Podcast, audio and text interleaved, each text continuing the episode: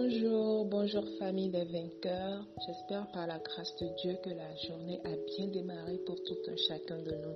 Nous bénissons le nom du Seigneur pour ses bontés qui sont renouvelées dans nos vies ce matin. Nous sommes sur la plateforme de transformation pour la jeunesse et par la jeunesse. Et le point 4 de notre vision tiré d'Ésaïe 2 verset 2 dit que nous sommes la jeunesse qui marque la différence dans toutes les sphères de la société. Amen. Depuis le début de cette semaine, le Seigneur nous fait la grâce d'être exhortés sur l'importance de garder le dépôt et d'être un bon témoin de Christ. Ce matin, je voudrais nous demander de prendre nos Bibles dans Matthieu 13 au verset 22 qui dit Celui qui a reçu la semence parmi les épines, c'est celui qui entend la parole mais en qui les soucis du siècle et la séduction des richesses étouffent cette parole et la rendent infructueuse. Amen. Qui parle de dépôt parle de la parole de Dieu. Et le point que je voudrais faire ressortir de, de ce verset, c'est l'importance de faire fructifier la parole de Dieu dans notre vie. Amen. Au cours de ces 21 jours de jeûne et prière, plusieurs paroles ont été libérées dans notre vie et dans nos vies, et ceci pour un but, leur accomplissement. Alors ma question pour toi est, qu'as-tu fait des paroles que tu as reçues? Est-ce que tu as pris la décision de les nourrir par une vie de prière constante et de méditation? Ou tu es en train de laisser tes challenges du moment étouffer ces paroles pour empêcher leur et l'effectivité de leur accomplissement dans ta vie.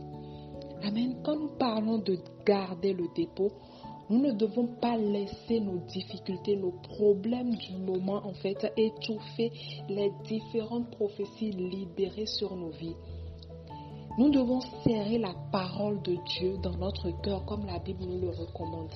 Amen. Donc il est important pour nous en tant qu'enfants de Dieu de ne pas laisser les challenges du moment étouffer la parole de Dieu, étouffer les prophéties que nous avons reçues. Et nous devons également éviter de murmurer, car les murmures empêchent l'accomplissement de la parole de Dieu dans notre vie. Ne laisse pas le témoignage de quelqu'un te faire murmurer. Ne laisse pas le témoignage de quelqu'un affaiblir ta foi. Il est important pour toi d'attendre le temps de Dieu également. Amen. Attends le temps de Dieu. La Bible nous dit, le Seigneur nous dit, je fais toutes choses bonnes en son temps.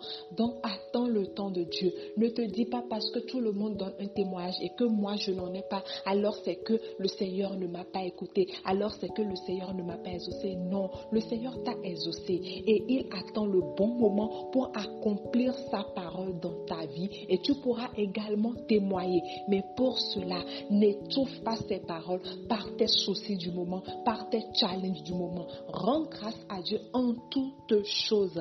Rends-lui grâce constamment et continuellement pour tout ce qu'il fait, pour tout ce que tu n'as pas encore vu et qui vont se réaliser assurément pour la gloire de son nom. Amen. Pour garder le dépôt, tu dois tenir ferme dans ta foi en ne, laissant pas, en ne te laissant pas affaiblir. Tu dois garder le dépôt en faisant, en, ayant une vie de méditation constante et une vie de prière telle que nous l'avons appris hier. Amen. Alors, gardons le bon dépôt, gardons la parole de Dieu. Amen. Donc tu vas écrire avec moi ce matin, je garde le bon dépôt dans la foi. Que le Seigneur bénisse notre journée. Shalom.